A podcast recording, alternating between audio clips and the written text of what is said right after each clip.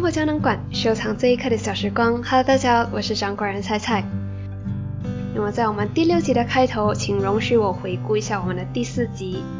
其实第四集是一个我个人特别喜欢的一集，而且也可能是因为第四集的内容讲关于照顾好自己这一方面，非常贴切大家的生活，所以我在第四集上线了过后，也收到了蛮多朋友的反馈。然后在收到这些个反馈里面呢，我有特别想要拿其中一个反馈来和大家谈一谈。而写这位反馈的朋友，他很常在他的感想里面提到“本人”两个字，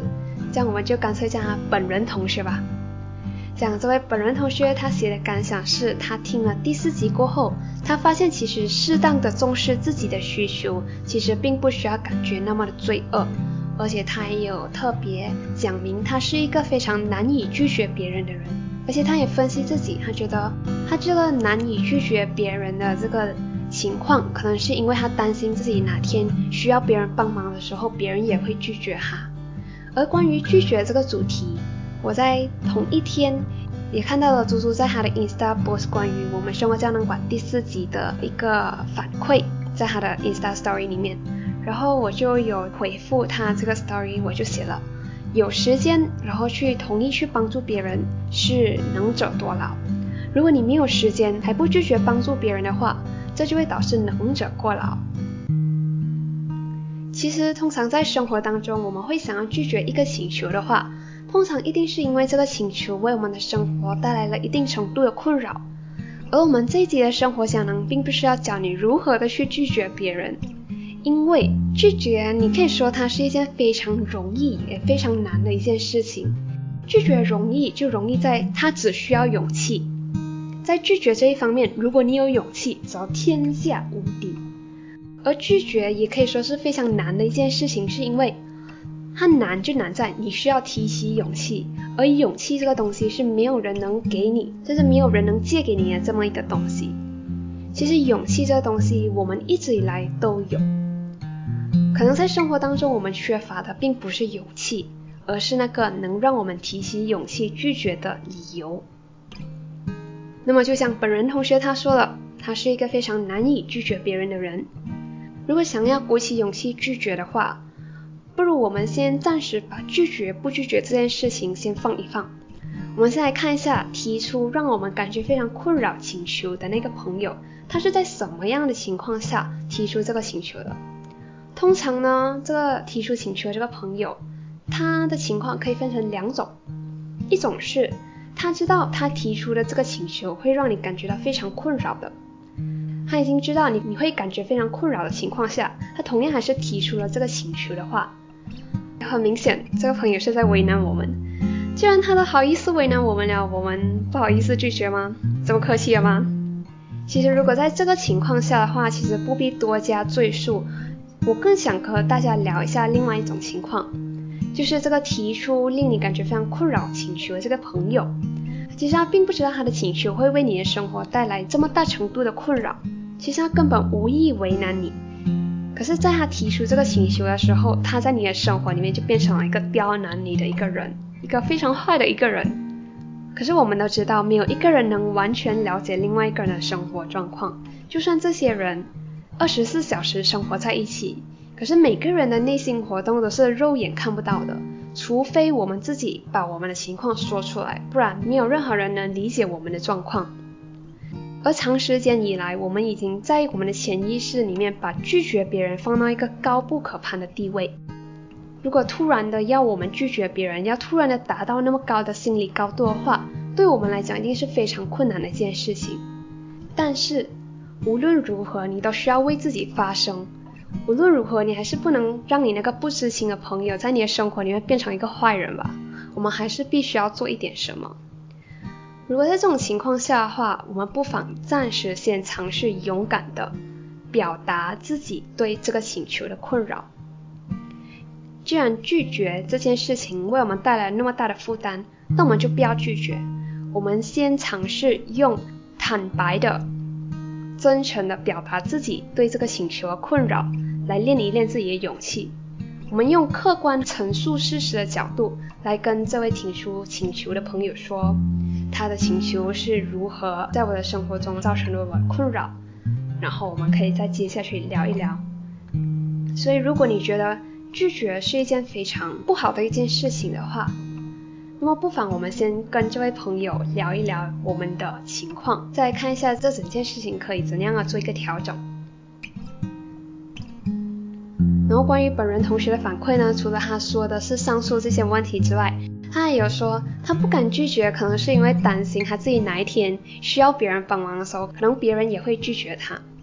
在这里我就和大家分享一下我自己的一个小故事。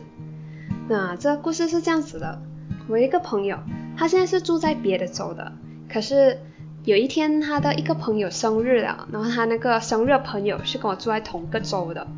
然后呢，我这个朋友他就想要从他的地方订一个个生日蛋糕给这个生日朋友，可是他发现他怎样都 set 不了那个生日朋友家的那个 location，可是他是真的很想要把这个蛋糕在生日当天送到他家。所以他就来找我，诶，你有空吗？你可以帮我 send 这个 delivery 吗？就帮我 set location，然后 send 给他就好了。那么在我接下去讲这个故事的时候，我现在跟大家聊一下我是一个怎样的人。其实我是一个蛮有社交焦虑的一个人，然后我的社交焦虑呢，主要是在接电话方面，就好像。你在订外卖的时候，或者是你网购的时候，那东西来了，那个 delivery 的人他就会 call 你讲说，哎，Miss，你的东西到了，请下来拿这样子。然后我呢，我的社交焦虑就是在等那个电话来的时候，在等待的那段期间，我就会变得非常的焦虑，而我是非常抗拒这种焦虑的。所以，来接着我们的故事。然后我们这个住别州的朋友，他就这样提出了这个想要让我帮他加 delivery 的一个请求。然后在那个情况下，我居然答应了。其实他提出这个请求的时候，我知道我是那种对 call 有社交焦虑的人，可是我还是没有拒绝帮他。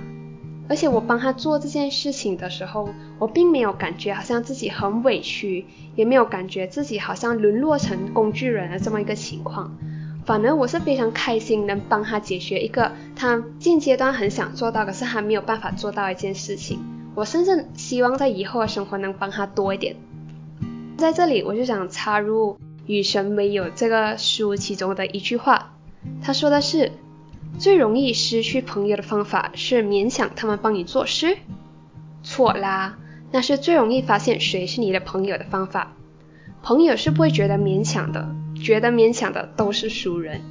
所以本人同学，如果你会因为拒绝而少了这个朋友的话，不要担心，你只是少了一个熟人。如果你有需求的话，你的朋友肯定是义不容辞的会想要帮你的。所以讲到底，拒绝与不拒绝别人这个请求，在我看来，其实没有什么拒绝与不拒绝的，最多也只有拒绝和不需要拒绝。需要拒绝的是那些特意为难我们的人，他们都是有毒的熟人。拒绝了，失去他们这个朋友了，反而能断掉这个毒性的来源。而对于那些不了解自己的请求，为我们的生活带来困扰的朋友，当你勇敢的向他表达自己的困扰了过后，我相信他们是你的真心朋友的话，他们了解了这个情况，他们就会收回他们的请求，所以导致你根本就不需要拒绝别人。朋友是不会觉得勉强的，同样来说，朋友也不会勉强你的。所以在这一集，张国人想要讲的是，如果在生活当中我们真的遇到了一些令我们非常困扰的一些请求的话，如果你觉得拒绝别人是对你来说非常有负担的一件事情，要不然我们先把拒绝别人放一放，我们先真诚的跟这个朋友说出自己的情况。其实，在任何接下自己不想做的事情的时候，我们就很容易把自己定位成一位受害者。在我们定位自己成受害者的时候，我们就已经剥夺了自己所有的能力，就任由别人摆布自己。然后这也很容易导致我们有委屈啊、愤怒啊，或者对世界充满敌意的这个情况的发生。而我想说的是，其实在这个世界上根本就没有所谓的受害者。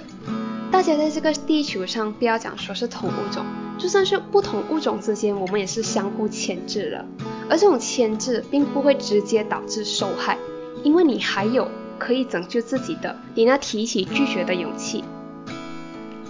所以在这一集生活胶囊结尾之前，我想用同样也是来自《与神为友》这本书的一句话来做个总结，也把这一句话送给在听着 podcast 的大家。你所做的每个决定，任何决定，都不是你要做什么事情的决定，那是你要做什么人的决定。所以这一集的生活胶囊就到这里结束啦。生活胶囊馆收藏这一刻的小时光，我们下个星期再见喽，拜拜。